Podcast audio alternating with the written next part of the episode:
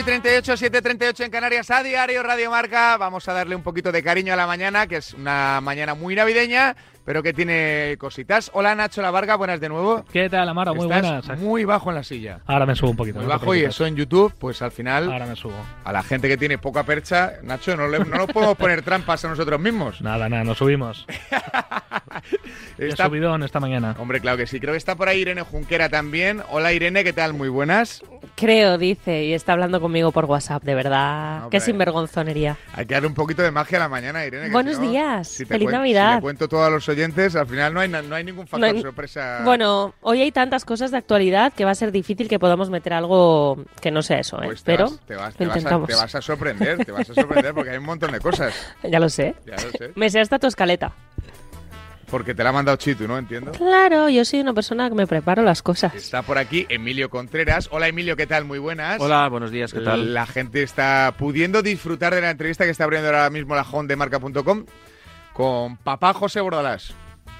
Sí, bueno, yo creo que, que Bordalas es un, un personaje más allá de, de que detrás de él siempre hay algo que, bueno, mucha gente es querido, eh, sobre todo por, por sus aficionados y, bueno, y algunos no tan querido, pero bueno, yo creo que es un personaje que no deja indiferente a nadie.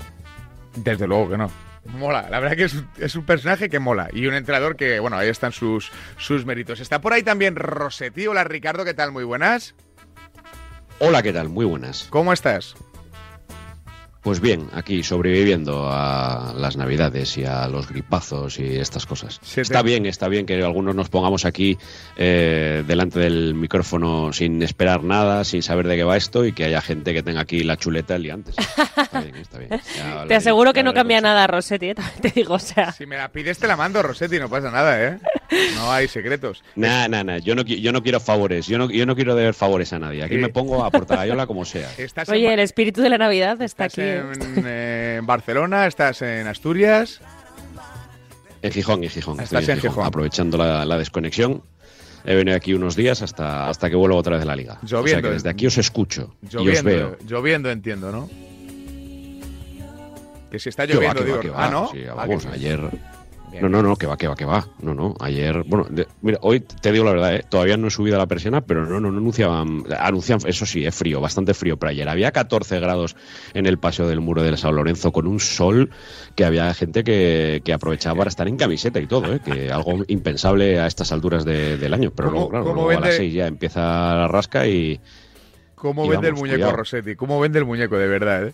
Eh, y luego hemos invitado a un No, no, entrenador... eh, no, no, si yo, yo, yo, yo le digo, yo le digo a todo, Javi, yo le digo a todo el mundo lo mismo, ¿eh? Yo voy a empezar a hablar ma- mal de Asturias, a ver si la gente va a venir de verdad. Lo dices como si no lo conociera la gente. Si está todo el mundo allí, si os estamos invadiendo Asturias, hombre. Claro, claro, por eso te digo, no, dejad de venir ya.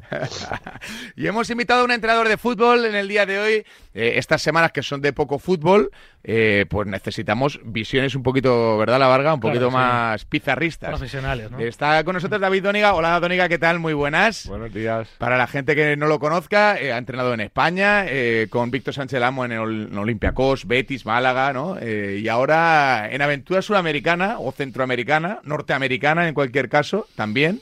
Eh, has estado en Panamá, has estado en Ecuador eh, y ahora donde te lleve. el- has estado en También, ¿no?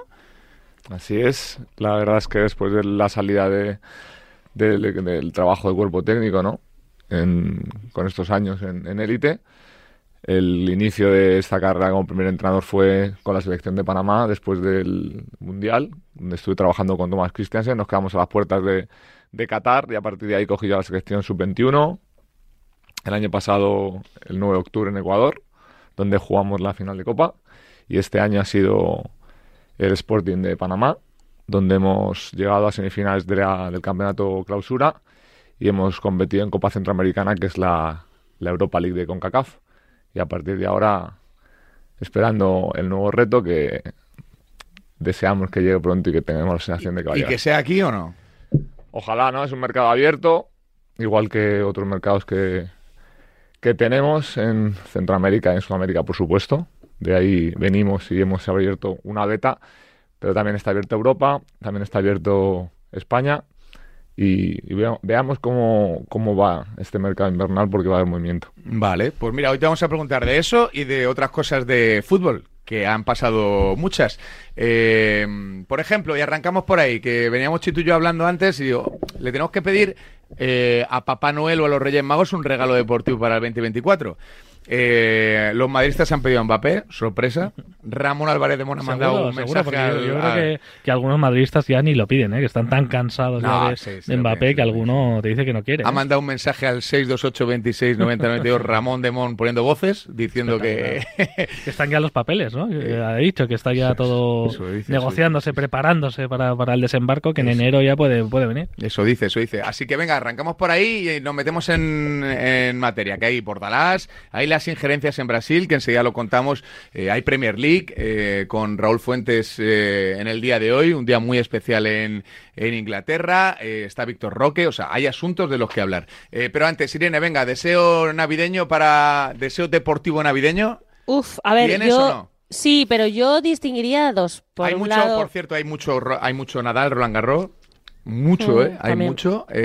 hay mucha 33, lo de siempre. Y hay mucho Mbappé. Yo lo pongo ahí un poco en antecedentes. Yo haría, por un lado, el sueño olímpico, que es que superemos las medallas que tuvimos en Barcelona 92. Yo creo que en año olímpico hay que tener un deseo olímpico, no puede ser de otra forma. Y, a nivel deportivo te diría que, el Madrid ganará este año la Champions, sobre todo porque como el año que viene igual está la Superliga, pues para tener una cifra redonda en Champions. ¿Qué te parece? Bueno, me parece un buen un, deseo. Me parece muy madridista, un, deseo, un deseo donde la, prioridad es muy madridista. Pero decir, cuando tienes que elegir, aquí se ve claramente, que se ve claramente de qué pie coger. Ah, no, si yo no lo oculto. No, no, ya lo sé que no lo ocultas, pero digo, pero que a la hora, por ejemplo, digo, podíamos tener, yo, yo por ejemplo, empezado por los Juegos Olímpicos, Emilio, pero una cosa, déjame decir solamente puntualizar una cosa. Me gustaría que Madrid ganara la Champions, pero porque me encantaría que el Girona ganara la Liga. Ala. Ahí os lo llevas. Muy bien. Bueno, eso ya. Claro, que si gana la Champions, puedes regalarlo de más, ¿eh, Sí, exacto. Más que nada también porque al Barcelona seguramente eso le, también le dolería mucho, ¿no? No, eso me, da igual, eso me da igual. Eso me da igual, te lo juro. Hombre, yo, yo, yo creo que en un año como este, donde todos tenemos casi el convencimiento de que Rafa Nadal se va, eh, bueno, yo creo que, que, nos gustaría que lo pusiera, que pusiera pues una guinda, ¿no? Aunque digo que no es necesario porque Rafa Nadal ya ha hecho todo lo que tenía que hacer y va a ser una leyenda del deporte, pero yo creo que muchas veces lo difícil que es que un deportista en el máximo nivel se vaya, eh, bueno, mm, eh, pues eso, ganando. Yo creo que Roland Garros sin duda es, es su torneo. Y, y, bueno, es difícil gestionar los adioses y más cuando eres una leyenda del deporte, pero creo que, que, Rafa Nadal lo va a hacer muy bien y si, bueno, si le acompaña encima un éxito deportivo, pues a mí me, me alegraría especialmente. Yo por no repetir, venga, me voy a me voy a saltar a la bici y pido un podio en el Tour de Francia para, para Carlito Rodríguez, para Carlito Rodríguez que ya está maduro, para Ayuso que va a debutar ahí en la Gran Bucle o Landa Enrique más, que son los viejos rockeros. ah, o los tres, ¿no? O los cuatro. los tres a la vez, son los cuatro, los cuatro primeros. Sí. Podio, ¿eh? O sea, ¿cómo, ha, caído nuestro Ahora mismo es como lo dijo ayer, ¿no? Perico Delgado en la carrera del pavo, que no sé si lo viste ahí, que no puede pedalear, que es de las particularidades de esa carrera. Hay que tener paciencia, pero bueno, un podio para para, los nuestros en el Tour de Francia. Vale, a ver, Rossetti. me lo habéis puesto difícil, ¿eh? Porque yo que pensaba en lo de Nadal. Hombre, ya que estoy aquí en el Pueblín, ya que echáis tanto de menos al Sporting, pues a ver si subiendo otra vez a Primera División tenéis saciada vuestro, vuestro deseo, a pesar de que lo tengáis ahí oculto, lo del de volver a Asturias de vez en cuando. Pero, a ver, eh, el tema del, tema del deporte, diría también eh, la presencia olímpica sobre todo porque, porque después de unos años donde a partir de Barcelona 92 fue donde de verdad dimos el, paso eh, a la hora de, hacernos visibles en el, en el medallero, eh, ya dependía de la cita, dependía de la preparación, los últimos de Tokio fueron de aquella manera marcados por la, por la pandemia, creo que hacer un, buen año olímpico y sobre todo con Rafa Nadal eh, buscando esa medalla también tiene que ser uno de los objetivos durante, durante el año ahora mismo que me pilláis ahí un poco en frío, creo que sin querer destacar eh, una presencia de, un equipo, de, una sección, de, un deportista en particular, sí que creo que la cita olímpica eh, es, algo que, tiene que estar marcado para, para, el deseo de lo que tiene que ser un buen 2024. Venga, David, te toca. ¿Digo las mías? Sí, claro. Empiezo de... puedes, puedes, pedir, puedes pedir tu deseo también, ¿eh? No, voy a pedir mucho, voy a pedir mucho. Voy a pedir por el, por el Málaga y por el Depor, para, ah, que, para que ganen en sus grupos respectivos. Voy a pedir por la selección española para esa Eurocopa y en los Juegos Olímpicos que disfrutemos de un medallero plagado de oros por el fútbol, por supuesto, que es, que es mi deporte, y por el resto de deportistas que es un año importante para el deporte español. Perfecto, venga, pues eh, deseos pedidos. No ¿Tú qué has dicho, Amaro? ¿Has dicho alguno tú? Yo he dicho Nadal, yo para mí Nadal, sí, sí. Muy bien. Bueno, si se podían pedir muchos, podemos Bueno, la verdad, honestamente, me gustaría Nadal, porque sí me gustaría Nadal, pero me gustaría muchísimo que ganara la medalla de oro en los Juegos Nadal y Alcaraz juntos. Me volvería loco el, tema. Como un Mar López, Rafa, ¿no? Me volvería más loco Nadal y Alcaraz. Mm, no me lo creo. Sí, sí, va, pero, muchísimo, pero muchísimo más. Me ¿eh? compraría hasta sus camisetas, la de los dos. O sea, es que sería una cosa de locos. Pero bueno, eh, eso por un lado. Ya sabéis, 628 26 90 92 podéis ir mandándonos a lo largo de la mañana de hoy pues deseos para los Reyes Magos. Papá Noel no puede dar la vuelta, o sí, porque tiene mucha capacidad, pero los Reyes Magos seguro que sí. Eh, a ver, arrancamos la portada de marca.com. David, venga, arranco por ti, que tú eres entrenador, eres mister Bordalás y la figura en la que se ha convertido el entrenador, ¿no? Y quizá incluso un cambio de, estilo en el fútbol español, ¿no? Cómo se está apoderando, no del relato, ¿no? Pero sí que del corazón de muchos amantes del fútbol, Bordalás, David. José Bordalás es un tipo con el que me identifico, porque es un colega que inició en el fútbol desde abajo y le ha costado llegar a la élite, pasar por diferentes ascensos en categorías como la tercera, la segunda B, esos años en los que hizo playoff que al final no, o no ascendió o ascendió y, no, y no, renovó, ¿recordáis? Y tengo una admiración muy grande por, sobre todo como, como hacemos ese modelado los entrenadores de otros colegas, la importancia de sacarle lo mejor de sus equipos, ¿no? Y tuvo una etapa en la que fue un equipo que, era muy difícil de, de batir, de, era complicado hacerle un gol y ha ido modelando su trabajo hacia otras otras vías, ¿no? Tiene equipos que son no solo difíciles en el aspecto defensivo, sino que dan mucha guerra también en ataque. Y ya te digo, desde esa admiración y desde ese modelado, es un tipo al que, al que sigo con el que me identifico. Hmm. Emilio, tú que has estado con él, no sé si lo percibe él también, ¿no? Pues hemos escuchado un sonido antes de que va por los centros comerciales, que la gente ya como que le como que le, le, aprecia mucho. Es que hubo un momento en el que era el demonio, futbolísticamente hablando, y ahora parece que eso ha cambiado normalmente, muy rápido, Normalmente eres el demonio cuando ganas, y sobre todo ganas cuando eres un, tienes un equipo pequeño y ganas a los equipos más grandes o equipos que están en otro, en otro nivel, incluso uno de sus de sus grandes, bueno, eh, o sea que el Getafe, por ejemplo, se ha estado comparando con el Valencia, eh, algo inimaginable hace, hace unos años. Eh, bueno, pues yo creo que esto forma parte de la, de la vida de un, de un entrenador que, que, ha conseguido el éxito y que yo creo que le ha faltado a pues que los dirigentes de determinados clubes con de un perfil bueno pues eso de aspirantes a jugar en Europa equipos de la zona media alta de la tabla bueno pues apostaran por él. Pero yo creo que al final también a él le ha perseguido esa imagen de, de que sus equipos eh, son de una forma y esto pues le ha cerrado algunas puertas. Yo he visto algunos entrenadores que han hecho mucho menos méritos que él eh, entrenar a equipos más grandes cuando él lo que bueno el éxito le ha acompañado allá por donde ha ido no y, bueno eh, entiendo que eso él ya lo, ha asimilado pero él es perdón muy feliz en en Getafe y yo de la conversación rescataría un par de un, par de detalles no que me parece que son eh, bueno pues eso, algo muy interesante para debatir. Él, él insiste mucho en que cree que lo que hay que cambiar en el fútbol es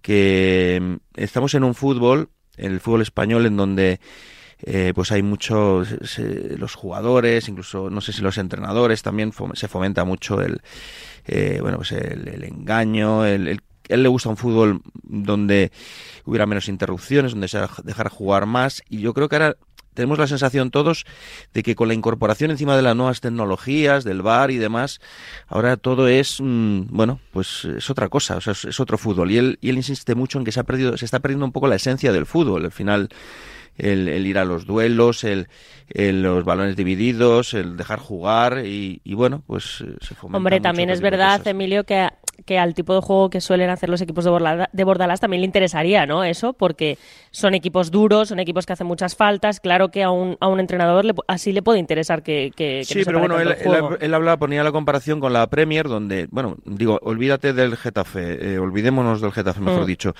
Eh, bueno, pues en la Premier todos tenemos la sensación de que los partidos pues se interrumpen menos, donde se finge menos. Eh, bueno, pues eso, hay los partidos de ida y vuelta. Sobre que todo se fingir, yo creo que sobre todo sería más eh, pedir un poco a los jugadores que dejaran, o sea, si hay faltas, hay faltas, se tienen que pitar, sí, que, se tienen que pitar. Sí, pero que él decía precisamente que, que los árbitros muchas veces por protegerse lo que hacen es, bueno, pues para que no se te complique el partido, pues lo, cortas y, y evitas este tipo de situaciones. Pero bueno, yo creo que es verdad que estamos empezando a ver en el fútbol demasiadas cosas que, no veíamos, no sé, esto, los penaltis eh, rarísimos, el, tiempo parado permanentemente, eh, pues eso, mm, creo que esas cosas deberíamos avanzar y, bueno, para eso yo creo que es muy importante que los árbitros, eh, y a mí por ejemplo un árbitro como Mateo Laoz, que luego, bueno, pues al final me, terminó de gustar menos, pero creo que fue un árbitro que, dejaba jugar bastante y creo que esto es mm, algo interesante. Y luego, otra cosa que me ha parecido o por lo menos los que vemos al Getafe todos los, todos los fines de semana. Una, también cómo evoluciona, tú tienes una idea como entrenador, pero a veces la evolucionas, ¿no? Dependiendo de las, del equipo que tengas, ¿no? Él dice que yo apuesto por el, o sea, prefiero jugadores con talento, no hay ningún entrenador que no prefiera un jugador bueno talentosamente, pero también el, el esfuerzo es innegociable y él insiste, él insiste mucho que un futbolista solo talentoso, hablando por ejemplo de Greenwood, sin trabajo, eh, no va a poder triunfar. Aquí ahora mismo el trabajo incluso es más importante que el talento en este fútbol actual. No sé los entrenadores cómo lo ven, pero seguramente hemos visto esa evolución del fútbol. Y justo hablaba de que normalmente antes el Real Madrid a lo mejor, por, ejemplo, fichaba futbolistas de principalmente ofensivos, pero ahora hemos visto cómo lo que ha ido en los últimos años ha sido eh, buscando otras cosas, ¿no? Ese, ese, músculo, esa energía, esos jugadores con piernas, ese Camavinga, ese Chouameni, esos jugadores, incluso Bellingham, que es un jugador muy talentoso, pero que tiene, bueno, pues creo que el fútbol ahora mismo mm, está evolucionando. En ah, Se buscan máquinas perfectas, ¿no? Una cosa que quería decir yo de Bordalás, que, que parece que es como algo negativo, el hecho de que se relacione un determinado tipo de juego con Bordalás, o, a mí me parece una característica eh, brutal y muy difícil de conseguir. O sea, al final estamos hablando de un entrenador que efectivamente tiene una forma de jugar, sus equipos tienen una forma de jugar que le da resultado en muchísimas ocasiones y que por eso está donde está. Entonces, que se le puedan haber cerrado puertas por el tipo de juego, bueno, pero habrá otras que se le abran, ¿no? También por ese tipo de juego. O sea, a mí me parece que lo que, lo que ha conseguido Bordalás precisamente es tener una personalidad como entrenador que eso ya lo quisieran prácticamente todos. Es que eh, lo, creo que lo comentamos la semana pasada, hace 15 días, cuando hablamos también del caso Bordalás, eh, o, de, del personaje, del entrenador que ahora mismo es José Bordalás en, el Getafe. Eh, Bordalás ha tenido algo que tiene muy pocos entrenadores, y que cuando vuelve en esta etapa, en esta segunda etapa a Getafe, la, temporada pasada, con el objetivo de la salvación y con pocos partidos para, conseguirlo, en casi nada, en el, en, el chasquido de, de, unos dedos, consigue que, el equipo vuelva a ser tan identificativo o identificable con Bordalás con lo que él quiere del equipo, como cuando se fue.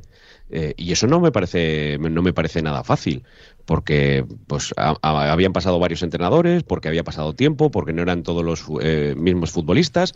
Bueno, es que eso es un talento. O sea... yo, creo, que en ese sentido también es, es un poco injusto con él, ¿no? Porque siempre se le ha puesto la vitola, sobre todo en los últimos tiempos, de que sus equipos son marrulleros, que son los que más tarjetas eh, hacen, que tampoco es así. Y luego coge las estadísticas muchas veces y no y no es así, ¿no? Y él mismo se ha encargado de lo, que es verdad que, que, tiene un juego más, más, físico, más duro, más, pero bueno, es reconocible. Se le ha cogido, se le ha cogido eh, eh, al detalle determinadas expresiones que nosotros utilizamos que parece que, son criticables cuando en realidad mm, a mí no me lo parece tanto. Es decir, cuando se dice que un equipo va al límite del reglamento, a mí necesariamente no me tiene que parecer que sea que, que esté mal, es decir, va al límite va, va a jugar en la parte donde, donde el árbitro tiene que decidir y a veces decidirá por un sitio y a veces decidirá por otro. A veces entendemos que ir al límite es ir de más. Bueno, eh, eh, eh Bordalás eh, tiene o, ha entrenado a unos equipos con una serie de, de características en sus futbolistas que hace que para competir a veces haya que ir al choque tiene que jugar con lo que tiene. Mira, lo vemos claramente en el Barça de Xavi, que yo lo digo muchas veces. Eh, Xavi es víctima de su discurso, ¿no? Eso lo hemos dicho muchas veces. Él quiere jugar como jugaba su Barça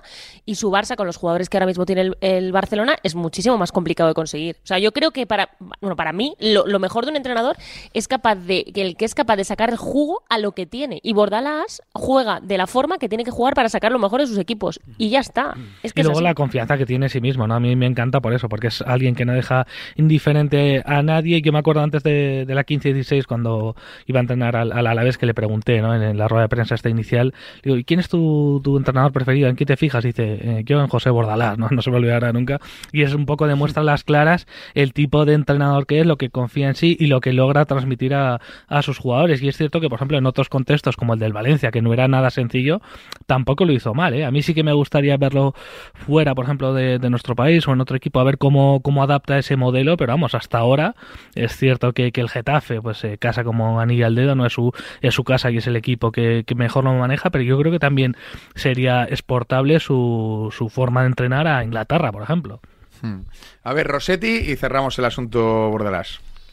Eh, y sobre todo porque, porque en el caso de, Bordalás y el Getafe, con esa mm, identificación casi de lo que quiere Bordalás y de lo que está dando el Getafe, que está en un rendimiento también espectacular, es verdad que puede chocar con el estilo del Girona. Eh, claro, pero vuelvo a, repetir lo que antes comentaba con, Irene. Eh, hay equipos que necesitan dejar su, su, presencia y decir, oye, estoy aquí, tengo que ir al choque, tengo que ir a la disputa, tengo que ir a, a duelo, porque en los duelos mm, soy mejor que tú, porque los duelos puedo ganar el partido. Si no voy al duelo, me vas a ganar siempre. Y esto se trata de competir. Y yo creo que en ese sentido lo tiene muy claro eh, Bordalás, que encima ha perdido a un futbolista como Enes Unal, que el año pasado, a su llegada al equipo, era tan fundamental, le, estaba dando al equipo tantos goles que prácticamente la salvación dependía de él. Bueno, pues ahora ha conseguido que eh, el, Getafe crezca de, tal manera que, apenas note la baja de un, de un jugador tan importante, tan sensible, que al Getafe a lo mejor le hubiese reportado una buena cantidad de dinero en traspasos se refiere para poder mejorar el equipo. Pero luego es que hay jugadores que crecen. Hay jugadores que crecen en otro tipo de, contexto, en otro equipo, en otro tipo de mm, de estilo futbolístico y que les ayuda a madurar y a ser mejores futbolistas. No sé, eh, tú te imaginas a Carla Salaña saliendo de, la Masía y no te imaginas a lo mejor en, ese tipo de, fútbol que él quiere, eh, con, ese compromiso de lucha, de, ir a los duelos. Bueno, pues ahora Carles Aleña lo tiene. A mí me parece que es mejor futbolista que cuando salió de la, de la, de la Masía. Y no necesariamente tiene que estar eh, acompañado de una crítica. Evidentemente que luego en todos los excesos en todos, de todos los estilos, pues ahí eh, sí que puede haber una crítica, pero no me parece que en este caso este Getafe ahora mismo con, con Bordalás se le pueda criticar eso eh, más allá de ser un equipo al que enfrentarte, pues evidentemente a lo mejor era como aquel Barça de Pep Guardiola ir al dentista, porque era como una trituradora, pero en otro sentido. Bueno, pues aquí pues, si vas a Getafe o si te recibe el Getafe, sabes que vas a tener que, pelearle cada balón, que pelear, que pelearte en cada duelo, porque es así la única manera de, de ganarle, o ser superior en una en una serie de facetas que al Getafe le cueste más. Yo te diría, Ricardo, que para mí la obra de un entrenador está cuando ves que hay determinados futbolistas que, que no existían, por decirlo de alguna forma. No sé, pongo el ejemplo de Mauro Arambarri o puedo poner ahora el de Gastón Álvarez, ¿no? Jugadores que, que, vienen de la nada y que de pronto pegan un salto y se convierten en futbolistas eh, top, o sea, jugadores de, de, de un gran nivel. Y, bueno, lo hizo, por ejemplo, no digo que mm, con Matías Olivera, que es un jugador que, que fichó por el Nápoles y que es, bueno, pues uno de los mejores laterales izquierdos que, que bueno, eh, que han aparecido en los últimos años, o Marco Curella.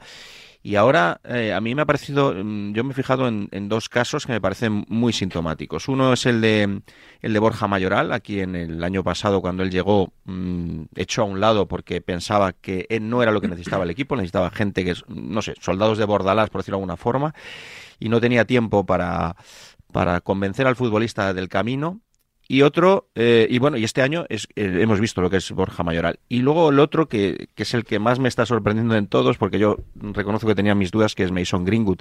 Cuando tú vienes y traes a un futbolista eh, que lleva un año y medio sin jugar y que es, es un jugador que, que, viene del Manchester United, que está en la élite, y de pronto le metes en un, bueno, pues en un entorno, en un en un ecosistema como el del Getafe, que es un equipo modesto donde todos trabajan y tal, a mí me sorprendí, mm, tenía mis dudas, ¿eh? aunque él eh, encontró la oportunidad porque al final es un jugador con muchísimo talento, de esperarle, bueno, pues eh, poco a poco lo ha ido, lo ha ido consiguiendo y, bueno, y él piensa además que Greenwood tiene que todavía crecer más, así que me parece que esta capricho, de los entrenadores. Futbolista capricho de Bordalás, ¿eh? o sea, hay que dejarlo claro, que aquí, más que el Getafe, más que la dirección deportiva, que han trabajado en conjunto, es una petición expresa de Bordalás. A mí más que, más que me parece, Emilio, que el que de los nombres, cuando cada semana ves un estilo marcado, sea cual sea, ya es un triunfo de un, de un entrenador. Es decir, es un triunfo de ese entrenador poniéndole el sello para que el equipo juegue a lo que él quiere.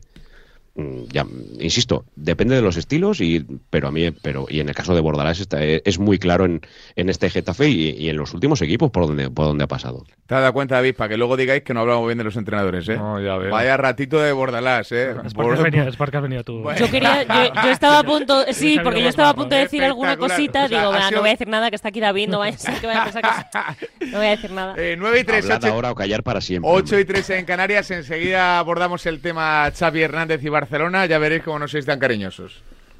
Un beso. Otro para ti. Te mando un beso. Nunca nos habíamos dado tantos besos como en los últimos 100 años.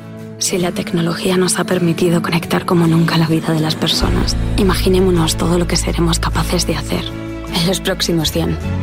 Telefónica, imaginémonos. En línea directa sabemos que un imprevisto nunca viene bien. En cambio, un buen ahorro, sí. Por eso este diciembre ofrecemos el mes de puertas abiertas de línea directa. Te bajamos hasta un 25% el precio de tu seguro de coche. Sí, sí, hasta un 25%. No te quedes fuera y cámbiate antes de que sea demasiado tarde. Ven directo a lineadirecta.com o llama al 917-700-700. El valor de ser directo. Si conectas, el postre de la abuela. Con tu tío tocando villancicos con la botella de anís con la ilusión de los sobrinos abriendo los regalos. Tu Navidad se vuelve mucho mejor. Conectar energías con los tuyos mejora tu Navidad. Conectar energías todo el año mejora tu vida.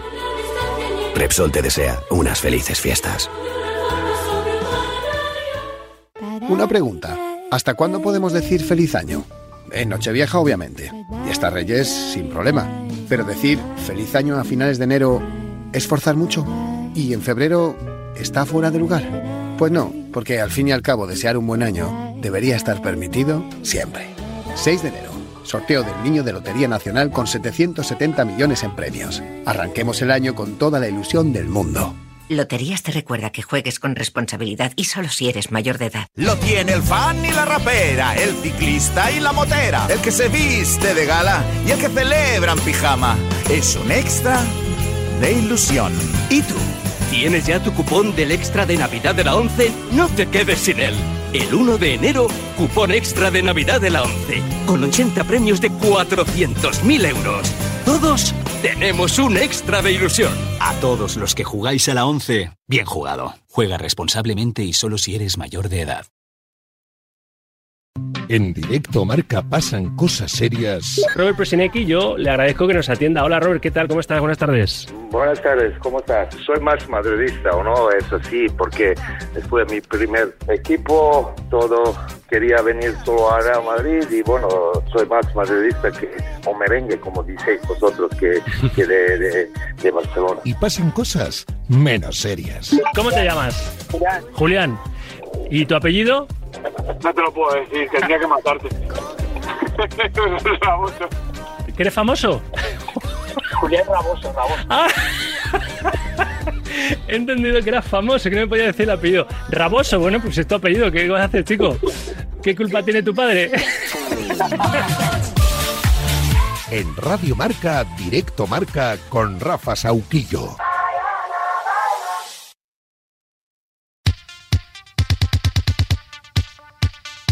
Cómo cambian los precios de los jugadores de un año a otro, sobre todo si han hecho pues un temporadón y te encuentras que un fichaje de 10 millones ahora vale 40 y eso pues mola.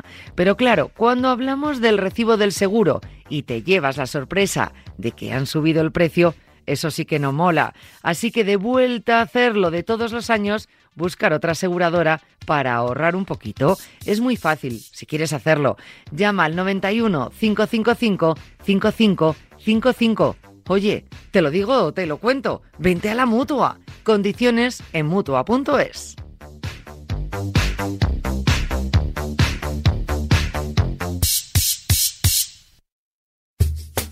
La tribu.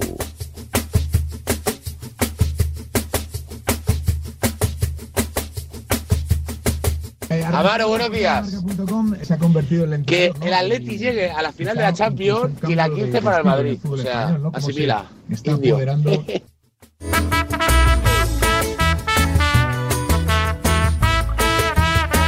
Ya me la he llevado y no he hablado casi. Sí. 628 26 90 90. No te rías, Irene, a ver si has, No, no, no, has sido no. tú la que manda el mensaje. No, yo nunca te haría eso. Ah, vale, vale, vale. 628 26 90 92 estamos pidiendo regalos navideños. Así que para ti, para el deporte español o para el deporte mundial, lo que quieras. 628 26 90 92. Vamos a seguir hablando de entrenadores. Hemos hablado de Bordalás. Eh, decías antes, David, ahora en la publi que eh, me ha gustado esa reflexión, ¿no? Que muchas veces la imagen no coincide con la realidad, ¿no? Y ahora enlazándolo un poco con lo de Xavi Hernández, que vamos a hablar un poco, que parece que tiene ya nuevo delantero, que Víctor Roque va ahora nos contra Rossetti, pero a formar parte del equipo a la de ya. Eh, un poco, ¿no? La, la sensación y la realidad, la imagen y el fútbol, ¿no? Que hay veces que no van en el mismo lado, hay veces que sí, otras que no. Normalmente las pasiones nos hacen ver cosas que en la realidad los datos objetivos que manejamos los técnicos no se ajustan a lo que ha pasado. Esas falsas sensaciones pueden hacer que de manera popular a un entrenador se le catalogue como algo que la realidad no es. Y como decíamos en esa pequeña tertulia improvisada, las, los datos dicen que durante 90 a 100 minutos tienes muchas situaciones en las que tienes que tener el balón, otras en las que te va a quitar el balón el rival, el balón parado se da constantemente en situaciones que son azarosas y no sabes cuándo se da, y en todas esas tienes que estar preparado para responder. Y a las pruebas me remito el, el míster, desde que entrena, que yo le conozco, y sobre todo en primera división los últimos años, ha demostrado que todas esas situaciones sus equipos las manejan, son competitivos. Y es esa efectividad contra estética, ¿no? Sí, sí. Lo que nos gusta como aficionados ver, a cada uno lo, lo suyo, ¿no? Porque habrá algunos que le guste una cosa, a otros otra. Al aficionado le gusta que gane su equipo. Es, has dado, has dado la clave. Has dado la clave. Eso es. Si, si el equipo gana, va a haber poca crítica negativa. Si el equipo no gana, vamos a sacar cosas, ¿no? Para, para discutirlo. Pero esa, esa lucha de la estética contra la efectividad es donde yo, yo me quedo con la efectividad. ¿Y puede el Barcelona jugar a lo que quiere jugar Xavi Hernández? Porque Xavi ha sido protagonista, desgraciadamente, del último tramo de la, de la temporada para él, porque hubo incluso momentos en los que algunos eh, sospechaban o sospechábamos que, que quizá pudiera incluso caer. Eh, no sé, es que él tiene Bueno, una idea hombre, muy clara, pero que no, no está Hombre, pudiendo yo creo que cuando tienes a, a jugadores como Pedri, De Jong, Gundogan, eh, Gaby, aunque ahora esté lesionado, mm, bueno, mm, creo que tienes un centro del campo.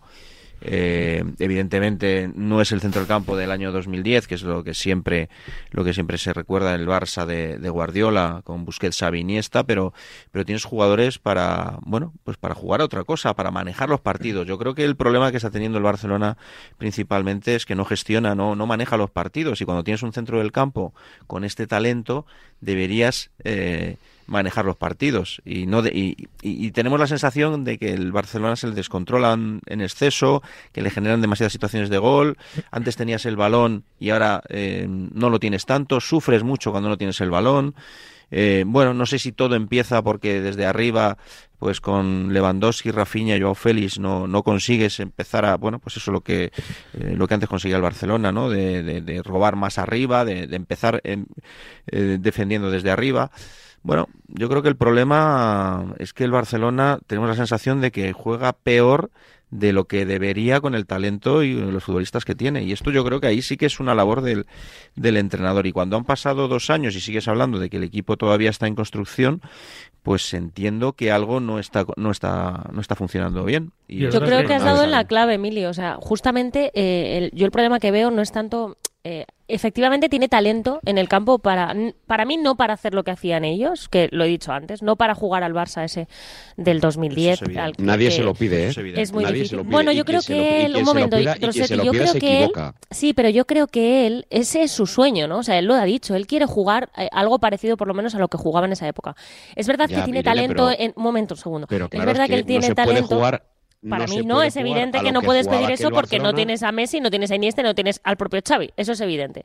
Tienes jugadores, pero tienes jugadores para jugar diferente a lo que lo están haciendo ahora. Y sin embargo, para mí, que es donde me vienen las dudas con Xavi, yo, eh, más allá de la broma y del Madrid-Barça y todo esto, a mí, eh, yo creo que Xavi tiene, tiene talento como entrenador. El problema es cuando estamos viendo que tiene jugadores eh, que podrían estar dando más y sin embargo no está sacando lo mejor de ellos, sino que estamos viendo la peor versión de algunos.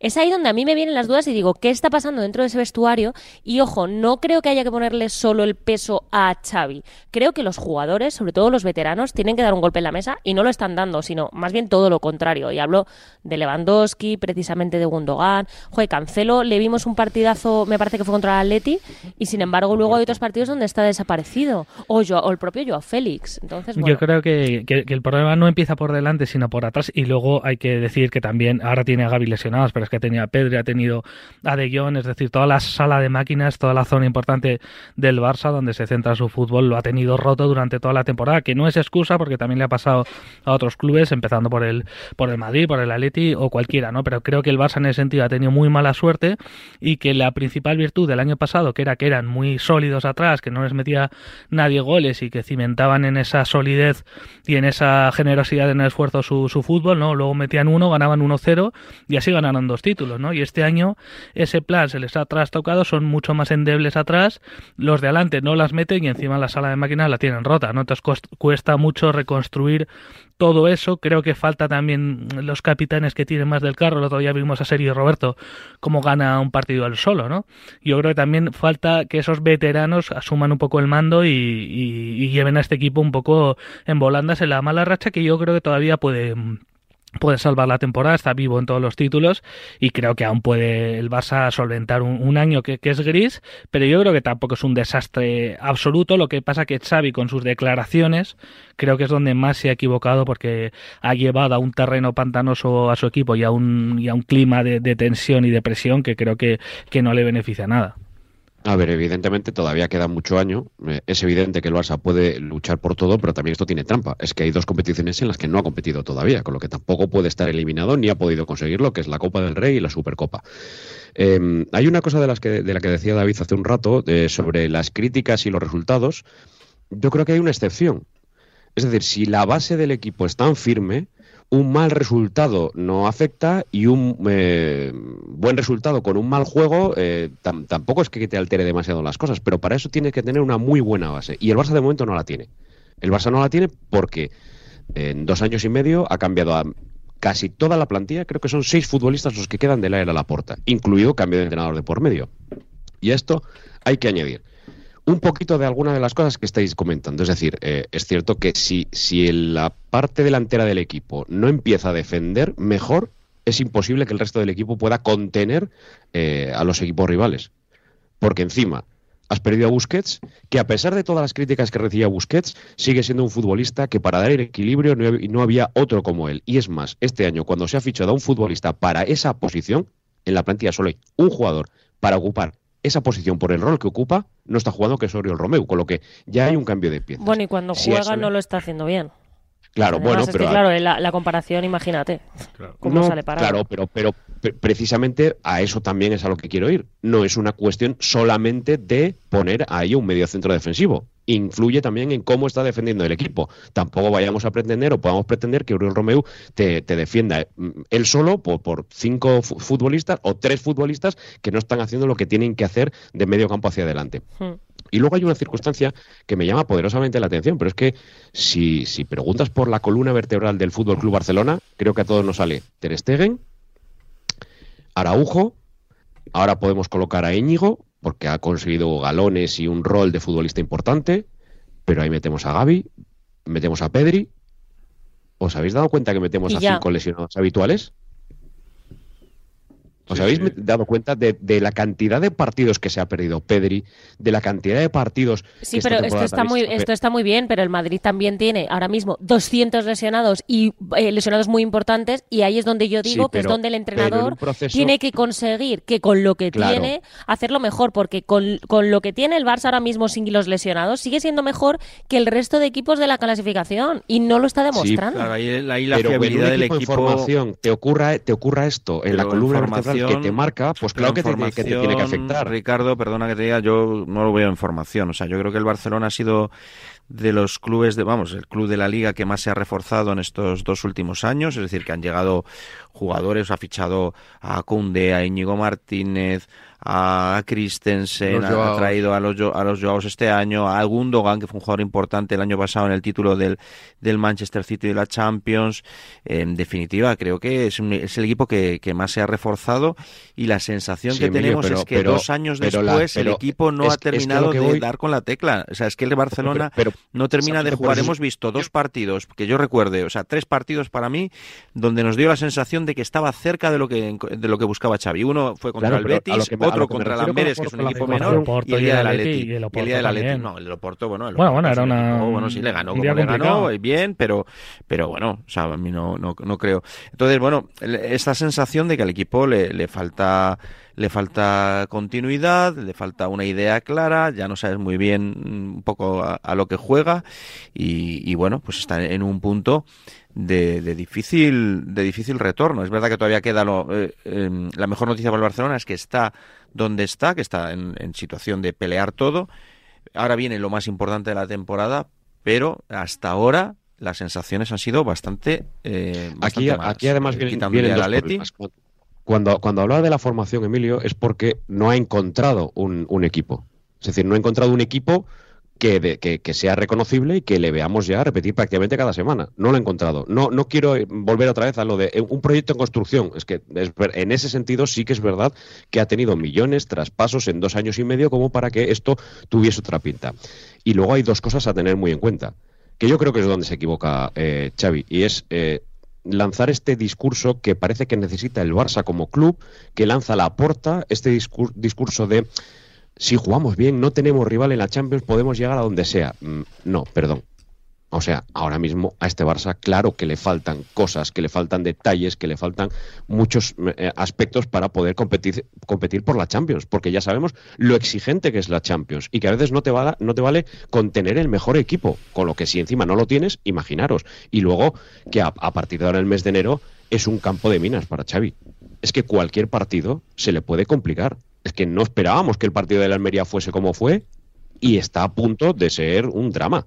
Y sobre Pero todo en el, eh, en el factor mental, ¿no? Que parece que al Barça que le hacen uno, que le pueden marcar en cualquier momento, o que, o sea, que tiene, le cuesta mucho ir a, a remolque, y en ese sentido, yo creo que Es que un patinazo en la Liga, Nacho, ahora mismo te dejan en una situación eh, casi a la desesperada. Si es que es la lo peor para mí es la sensación. eh, ya Claro. podemos analizar, podemos analizar línea por línea, podemos analizar los lesionados, podemos le- le- analizar lo que hace Xavi o no hace, pero al final la sensación es que el Barça es un equipo totalmente irregular.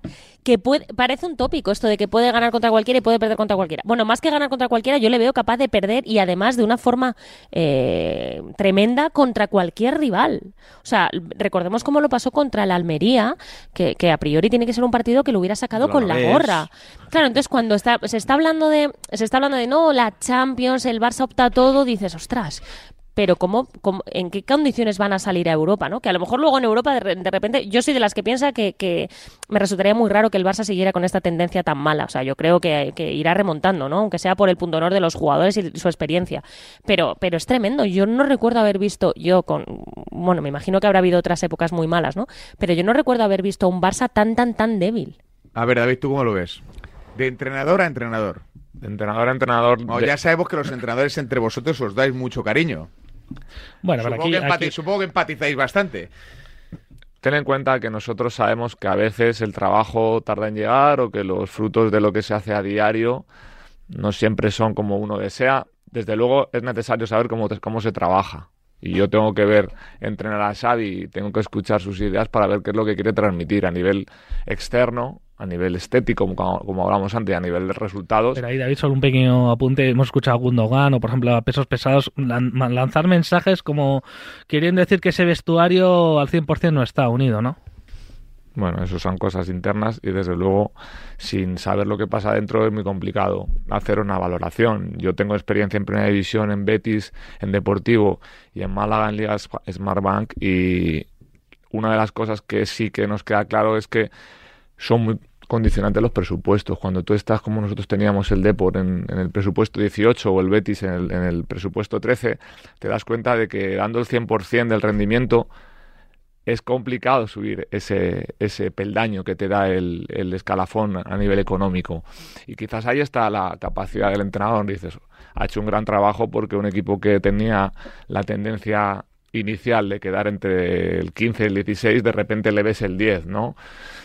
Ahí es donde podemos encajar si el trabajo que se está haciendo está dando un nivel superior, que es la mano del entrenador la que aparece.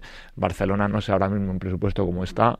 Pues entiendo que el segundo, ¿no? Sí, vamos por lo menos en el top Entiendo 3. que el margen de mejora es segundo o primero, todo lo que no sea eso quizás es lo que podemos eh, dar como indicador de que quizás no estamos al, al rendimiento que se, que se exige. Pero tú entiendes que, por ejemplo, él diga que el Barça está en construcción. ¿Lo entiendes así o no?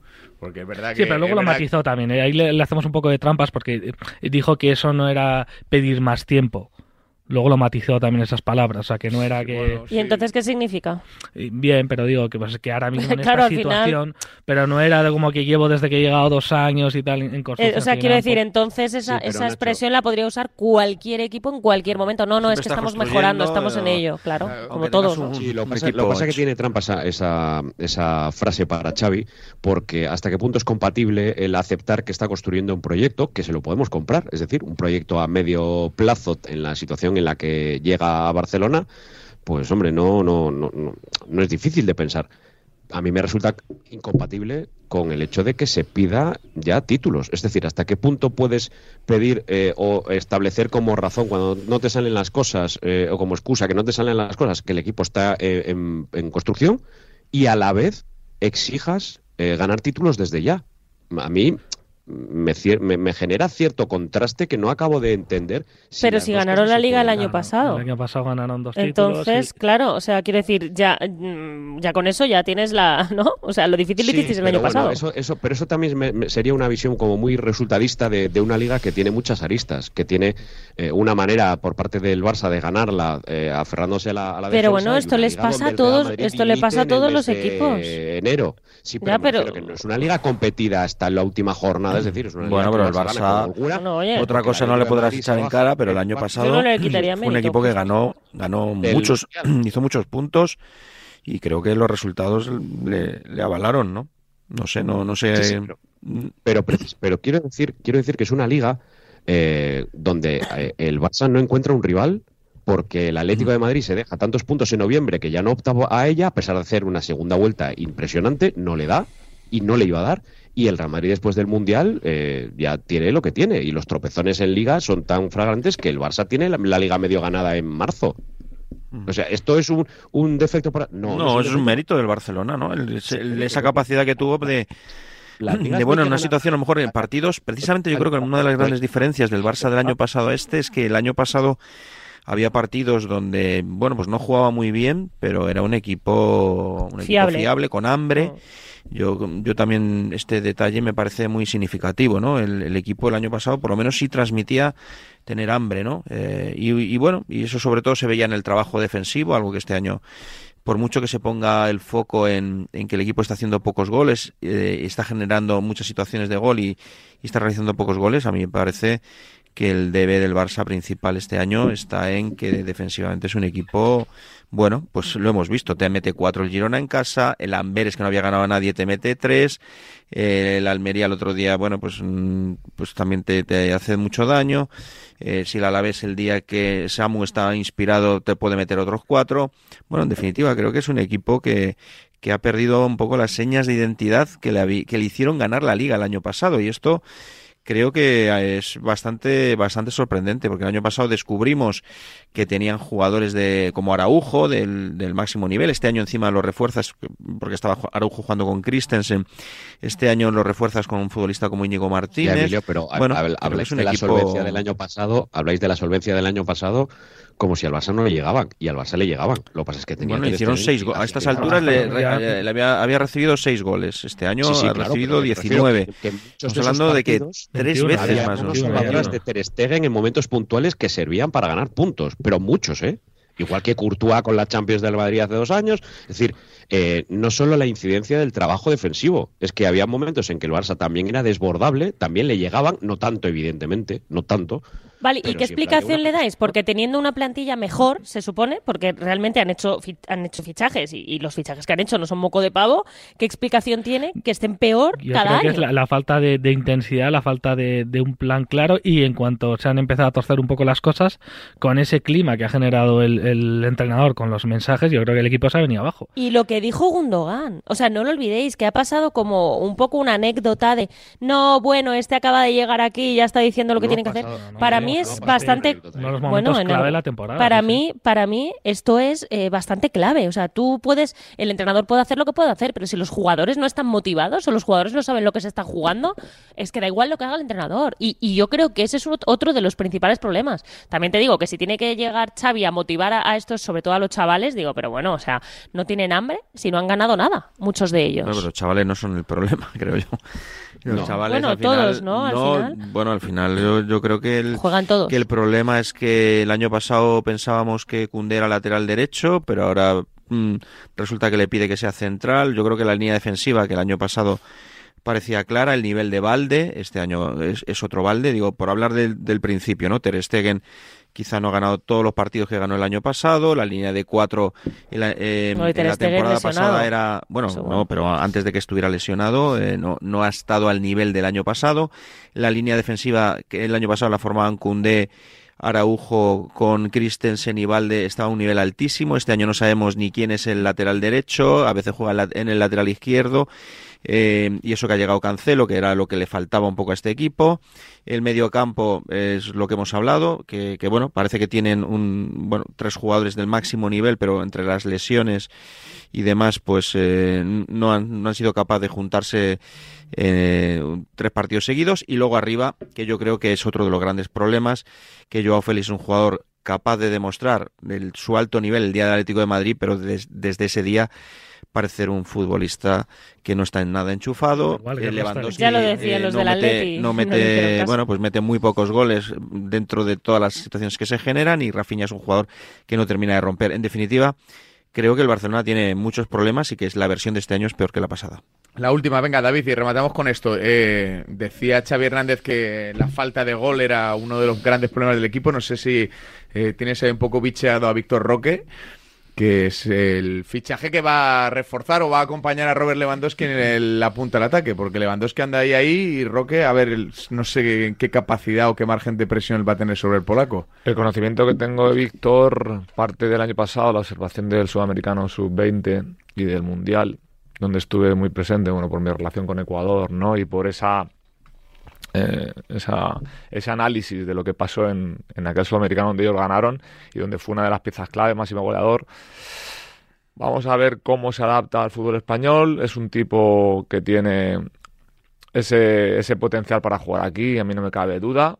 No, no es un problema la juventud y tampoco lo va a ser el- esa, esa capacidad que tiene goleadora porque entiendo que es un tipo fuerte, que va bien, va bien al, al choque, es un tipo que también tiene eh, dentro del área se maneja mm, a la perfección, un tipo un gran rematador de cabeza con el pie. Me parece que es un fichaje muy interesante. Seguramente sea el delantero más destacable de aquel sudamericano y de ese mundial, junto al medio centro que tenía Brasil, que le fichó el Chelsea, pero que no recordamos que no fue, que se quedó en Brasil a jugar. Así que espero que, que el fichaje que va a hacer Barcelona, porque está ya confirmado, que viene Sí, ahora. sí, sí, sí.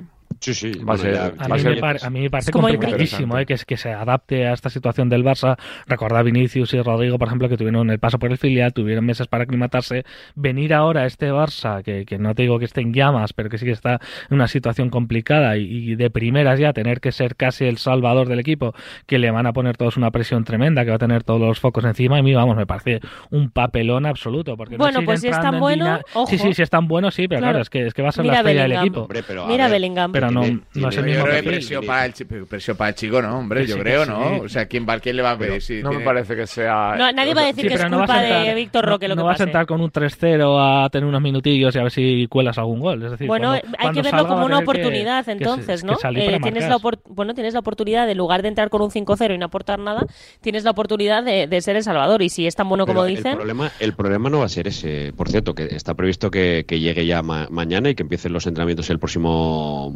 29, día 29, el viernes, ¿verdad? El 29 es viernes, sí. Sí. Eh, el Por ejemplo. El problema es que, que se le exija, que se le exija eh, que, que le pelee a Robert Lewandowski el, el, eh, el sitio de delantero centro ahora que Lewandowski no, no está acertado.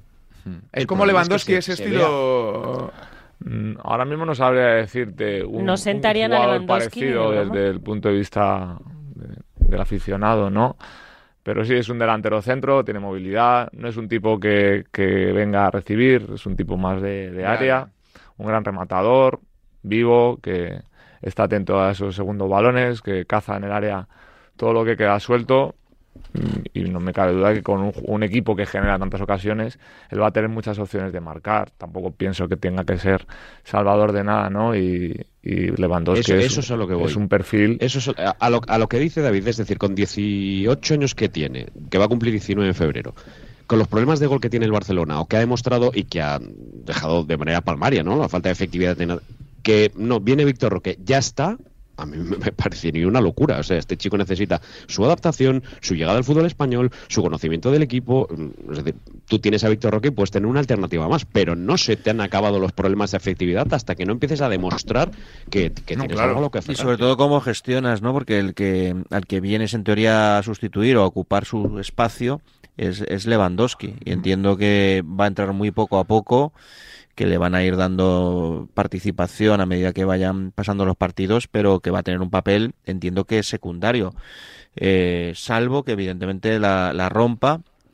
Pero hay que saber gestionar esto, hay que no hay que olvidar que a Lewandowski le queda otro año más de No, es contrato. que como- y es que- es que esto sentar a parece Lewandowski- difícil ese, ese encaje, ¿no? De, de, bueno, porque no es un jugador que se pueda adaptar, no sé, como Ferran Torres, que te puede jugar de falso 9, te puede jugar en un lado, en otro. Es un futbolista más de área y ese espacio está eh, Pues a limitado a un jugador ahora mismo que es Robert Lewandowski. Pero, pero ahora mismo, ahora mismo la situación está para probar a Xavi eh, con tres cuestiones, por ejemplo. Si va a sentar a Joao Félix, si puede sentar a Lewandowski, o si sentando a Joao Félix o a Rafinha puede hacer que Lewandowski y Víctor Roque jueguen juntos. Vale, y ahora yo os pregunto, ¿vosotros creéis que va a pasar alguna de esas cosas? ¿Que va a sentar a Lewandowski Yo o va a sentar a Joao Félix? Félix, Porque yo creo que no. El último día es verdad que, que- que el- su, su imagen quedó tocada, ¿no? Pero en, en este caso yo creo que está el precedente de, de Yamal también al que le, le dio entrada poquito a poco, ¿no? Por ser joven y creo que con, con Roque va, va a haber una situación Bueno, similar. a Sí, pero el problema es lo que hay ahí, yo, ¿eh? que es que está Lewandowski. era un clamor que era un clamor que fuera siempre titular y le fue administrando ahí no no no le puso a titular todos los días Pero Lo- si es que estáis centrándose en, en, en- en cómo va a, a gestionarlo y el problema para mí es que para gestionarlo tiene que quitar a Lewandowski y yo creo que no tiene el valor de quitar a Lewandowski. De verdad os lo digo, por que mucho que Víctor que Roque tiene- la rompa. Bueno, esa, eh, hace que fue hace un mes cuando empezaron los malos resultados o después del clásico que levantó Xavi la mano para decir, bueno, ahora es momento del entrenador, pues yo creo que ahora claramente, bueno, aquí tenemos uno. A mí me parece que es un momento de entrenador para gestionar. Sí, sí. la Otra cosa es que lo haga.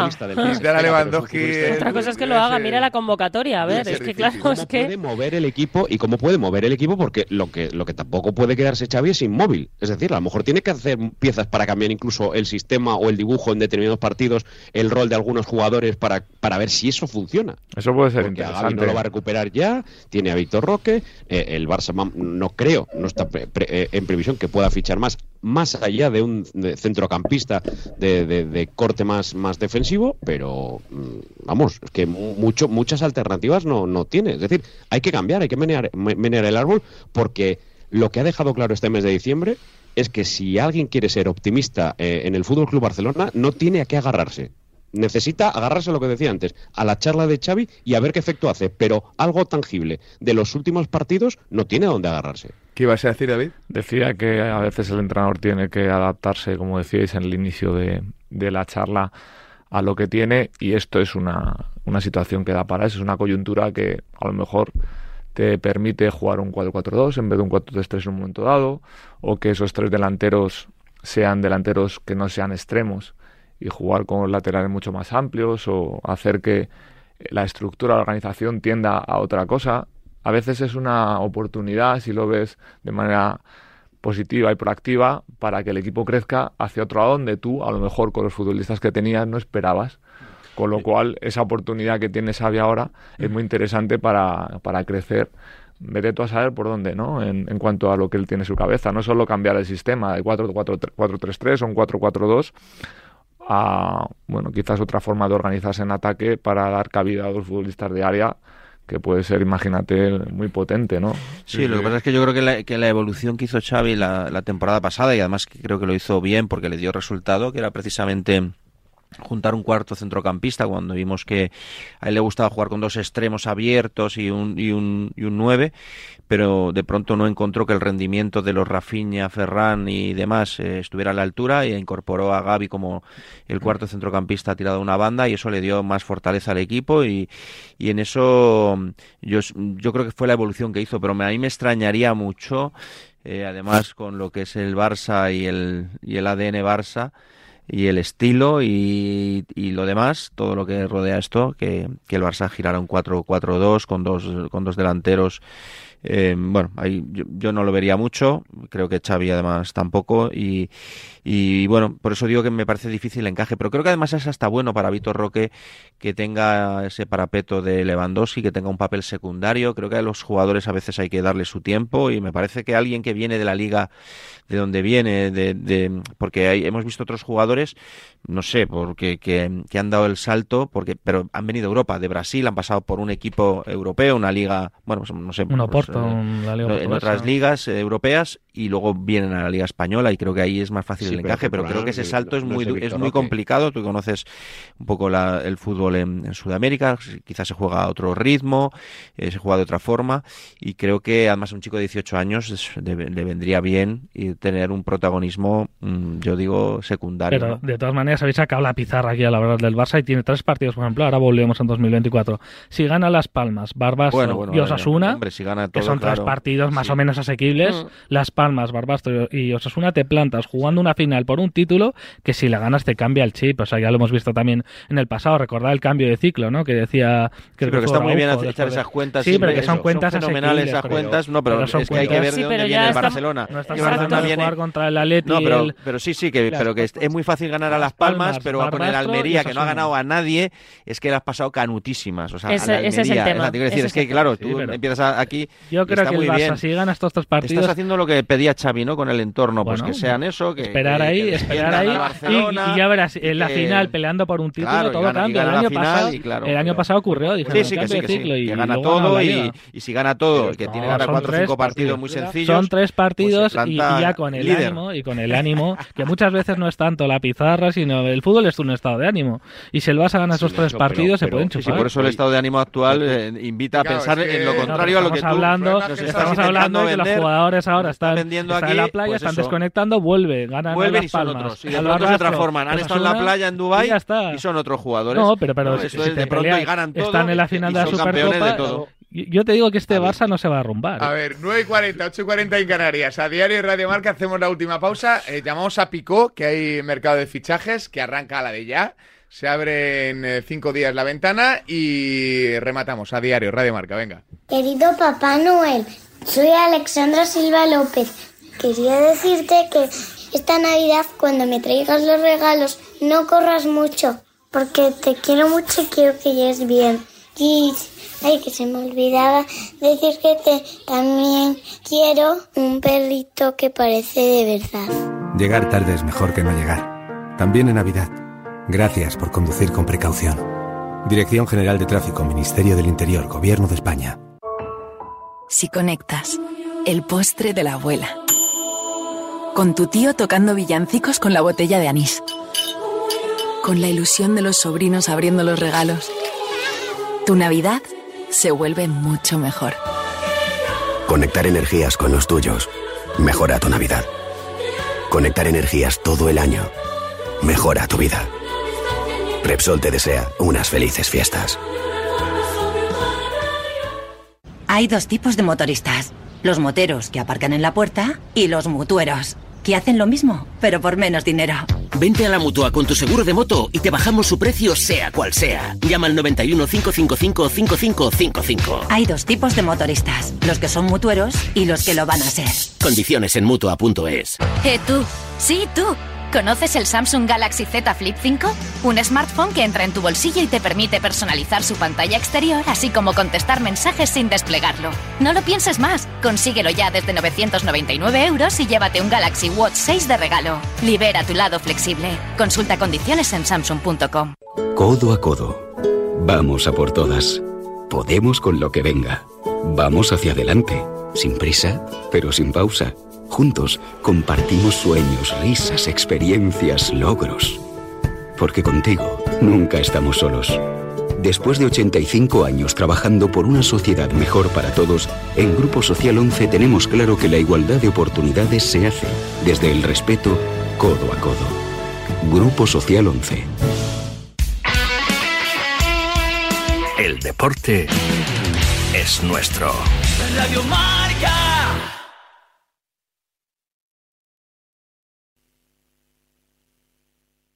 El mundo se divide entre los que madrugan y los que no. Si eres de los primeros estás de suerte, porque en The Style Outlet solo este superjueves abrimos una hora antes para que puedas ser el primero en conseguir los mejores descuentos. Te esperamos este superjueves a partir de las 9 en Las Rozas, San Sebastián de los Reyes y Getafe de Style Outlets. A quien madruga, The Style Outlet le ayuda. No es normal. Los problemas de disfunción eréctil, eyaculación precoz o falta de líbido son muy frecuentes y tienen solución. En Clínica Masculina Europea somos especialistas en su diagnóstico y tratamiento. Pide cita en el 602-251-859 o en la web de Clínica Masculina Europea. Mejora tu vida en pareja. Clínica Masculina Europea, la solución a tus problemas. Bricolaje Moraleja, la mayor exposición de tarima que te puedas imaginar, con las mejores marcas como Parador y las últimas tendencias en diseño. Más de 40 modelos en stock. Brico oferta. Laminado AC5 modelo Oliva 9,50 euros metro cuadrado. Parador AC5 Nova Calizo 16 euros. PVC AC5 modelo Milán 20 euros metro cuadrado. En Bricolaje Moraleja en Getafe, calle Galileo Galilei 14. Bricomoraleja.com. Mamá, mamá, ya tengo la carta de los Reyes Magos. Queridos Melchor, Gaspar y Canalcar. Canalcar, querrás decir Baltasar, cariño. No, mamá, Canalcar. Tu coche está muy viejo, ya es hora de cambiarlo. Y en Canalcar tienen miles de ofertas. En canalcar.es te compramos tu coche, te vendemos un coche, te financiamos tu coche, te cambiamos tu coche. Canalcar.es. Servicio de WhatsApp de Radio Marca. 628 26 90 92. Envía tu nota de audio y cuéntanos tu opinión, sugerencias y quejas, porque tú haces la radio. Memoriza el número de WhatsApp de Radio Marca.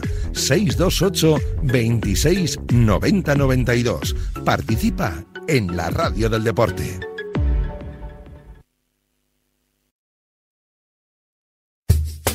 La tribu.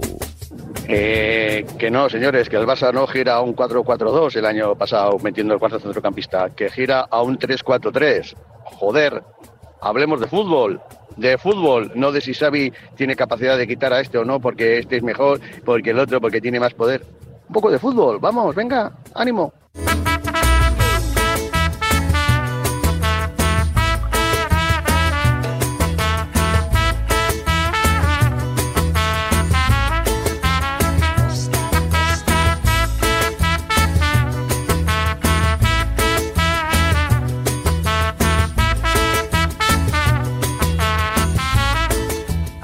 A ver, que nos quedan 14 minutos y tenemos que despedir la tribu porque tenemos cita con Diego Picó y los picotazos. Está por ahí ya Diego Picó. Hola Picó, ¿qué tal? Muy buenas. ¿Qué tal? Muy buenas, ¿cómo estáis? Feliz Navidad. Eh, igualmente, igualmente, feliz Navidad a todos, por Te viene mucho trabajo ahora, ¿verdad? Bueno, llega el, merca- el, el mercadillo, ¿no? llega el, Sí, el, merca- el mercadillo, de- nunca mejor dicho, es el En mercadillo. Navidad son sí. mercadillos y pues, Baratijas. claro que Exacto, sí. el mercadillo de Navidad. A ver, Saldos. Navi- la Navidad, ya sabéis, el mercado de invierno mm, últimamente cada vez es más potente, ¿no? Porque hay muchos equipos que, que se meten por dentro y, y este año jugamos con un, con un actor principal que no habíamos tenido en los últimos mercados de invierno, que es la Liga Saudí. Eh, La Superliga Saudí eh, irrumpió con fuerza en el mercado de verano, ya sabéis, 957 millones de euros gastados, la segunda liga que más gastó detrás de la, detrás de la Premier. Y la información que tenemos es que van a por más, o sea, que no van a parar, que quieren en este mercado volver a romper mm, a varios equipos. Recordar todo lo que pasó el verano pasado, pues en este invierno eh, vienen con fuerza y hay equipos como el Al Ittihad, por ejemplo, el, equipo de Benzema, que no está ni entre los cuatro primeros de la, de la Liga Saudí y se supone que tenía que estar ahí peleando por, por el título y bueno, pues, pues viene con fuerza, o sea que atense los, atense los cinturones, abróchense los cinturones porque, porque la Liga Saudí viene potente en este, en este mercado. Interesante. Antes de repasar los nombres propios, eh, vamos a ir despidiendo la tribu. Eh, Irene Junquera quiere un central para el Real Madrid. ¿Hay por ahí alguno o Sí, por no, favor. Diego? Hombre, centrales hay. Lo que pasa es que el Madrid debe, debe decidir qué tipo de central quiere. Si Uno quiere- bueno. Hombre, hombre, ya, bueno, Bueno, bonito y eso- es fácil, pero, barato, pero Barato me da igual. Barato me da igual que no yo no pago. En, el- igual. en el- en el Canterano, mercado, excepto en el mercado del lujo, siempre se pregunta primero el precio. Hay otros mercados que no preguntan el precio. En este es- hay que preguntar el precio. El problema es, es que el Madrid no quiere gastar demasiado dinero porque tiene tres centrales importantes, tres centrales de alto nivel, aunque dos de ellos estén, estén lesionados. Debe decidir si hace un Kepa, un jugador, pues, eh, tipo, por ejemplo, voy a poner un, un nombre, ¿eh? tipo Barán, que no cuenta en el Manchester United y que, bueno, pues Pa'lante, me gusta, venga. jugador que Bueno, importante. no va a salir porque no hay, ahora mismo está lesionado Maguire y, o sea, no tiene centrales el Bueno, United. Claro, pero. Bueno, ha pero dicho no, tipo pero- Varane, no hace falta que sea pero- Varane, uno así. no, exactamente. Y no, no obstante, el United va a fichar este, en, este, en este mercado, porque el United sí que es de los que va a fichar. De hecho, tiene un nuevo, nuevo dueño que ha comprado el 25% de las acciones y, y- y va a entrar fuerte. Eh, o ficha eh, un jugador mm, joven para formar, para que vaya creciendo y para que cuando los militares y compañía acaben, hecho. pues eh, o Rudiger acaben, tengan más, tengan más opciones. Es difícil, ¿eh? es difícil la situación, pero vamos, yo veo más la opción de, de traer un, un, un Kepa, entre comillas, que, mm, que traer un jugador joven y, y Bueno, pues empezar a tiene nombre, ¿no? Parece, que es Laporte. No sé, digo, de Bueno, ese perfil. Digo, sí, jugador, jugador de nivel, reconocido, que esté en una situación complicada, vamos, complicada, distinta, o sea, fuera de, de lo que es eh, una, una gran liga y que se pudiera hacer una opción de estas, pues sería... Yo creo que eso, es- Laporte. eso, es- Y luego- eso tiene más opciones. Y luego, Diego, necesitamos un banquillo para Dóniga, que lo tenemos aquí con nosotros. Eh, estamos barajando algún equipo de Arabia Saudí que venga con miles de millones de euros o, o lo que tú vayas viendo, pero principalmente Arabia. Principalmente Arabia. Bueno, Arabia no paga mal, la verdad. ¿eh? Tiene, buenos ¿Ves, banquillos. Tiene- no paga mal, ¿no? No paga mal. Bueno, tampoco paga- está pagando mal ahora Qatar, ¿eh? Que, Bueno, pues Qatar que se, han pica- tampoco- se han picado, ya sabéis, el orgullito y se han empezado a picar otra vez y veremos si, si la liga qatarí empieza también a, a crecer porque, porque están llevando jugadores interesantes y, y pueden incluso eh, llamar a banquillos interesantes, con lo que vamos a estar... Si estamos abiertos a viajar, Sí. eh, Bueno. podemos llenar, podemos llenar la, la cuenta del banco. David lo que hace, lo que hace es no parar, no parar. Eh, ¿ese- ¿Esas ligas te estimulan? Sí, ¿no? Yo he estado en Emiratos Árabes, estuve en 2014 en, en la Liga del Golfo, como, como se llama, y conozco Kuwait también. En Qatar no he trabajado y he tenido futbolistas y compañeros que han estado en Arabia. Sin duda que es un mercado, vuelve a ser un mercado emergente, sobre todo Arabia Saudí. Entiendo que, como decías, por esa contaminación positiva, Qatar y Emiratos van a volver a ponerse las pilas. Y ya te digo, hay otros mercados interesantes, Kuwait, incluso Oman o Yemen son países en los que se invierte mucho dinero y ha habido mucha exportación de técnico.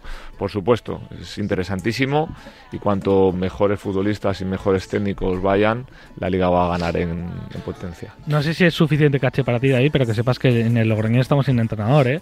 Pagamos poco, pero las gaunas hoy es un campo histórico, la Laurel. Nacho van a pagar lo mismo en Logroño que, en Riyadh, ¿eh? más o menos lo mismo. Eso sí, el, el el chuletón, el, el chuletón y el vino mejor Ya, en Logroño. No, descartamos tu equipo, pero vamos a intentar entrar del tema. descenso es un, es un caramelito, ¿eh?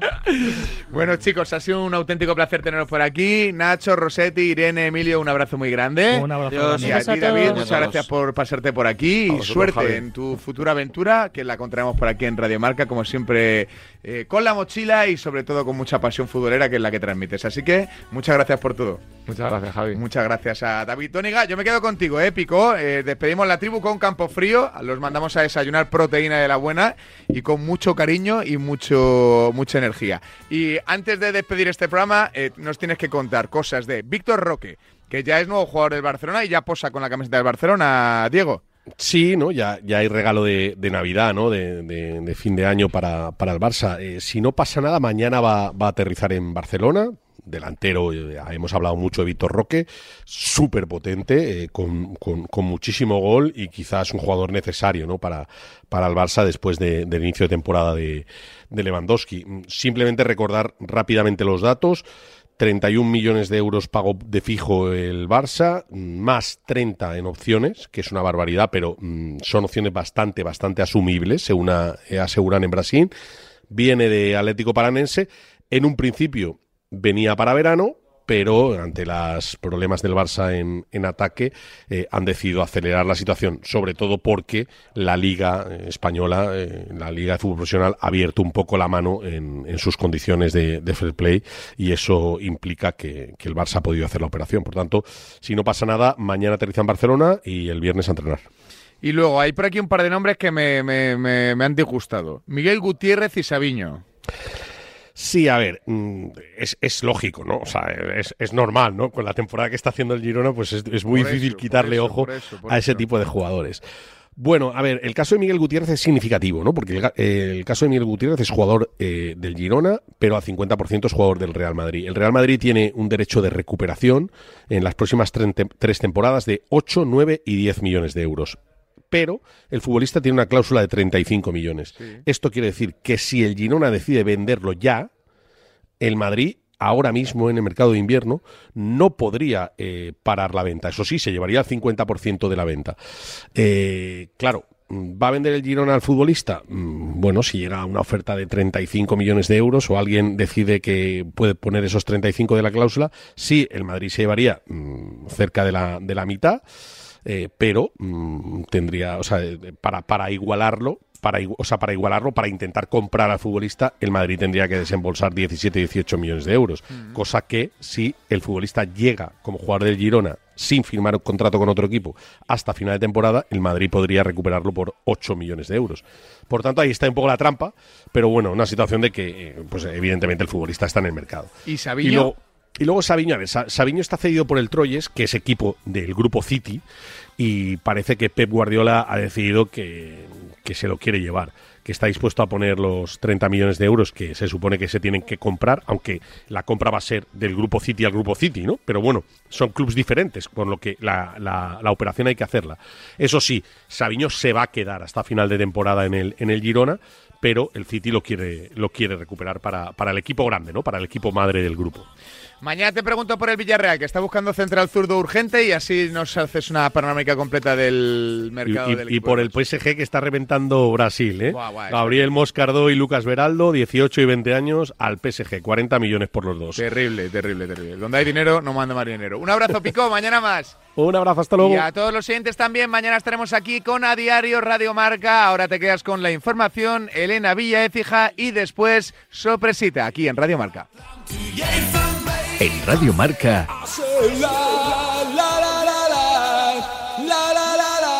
a diario.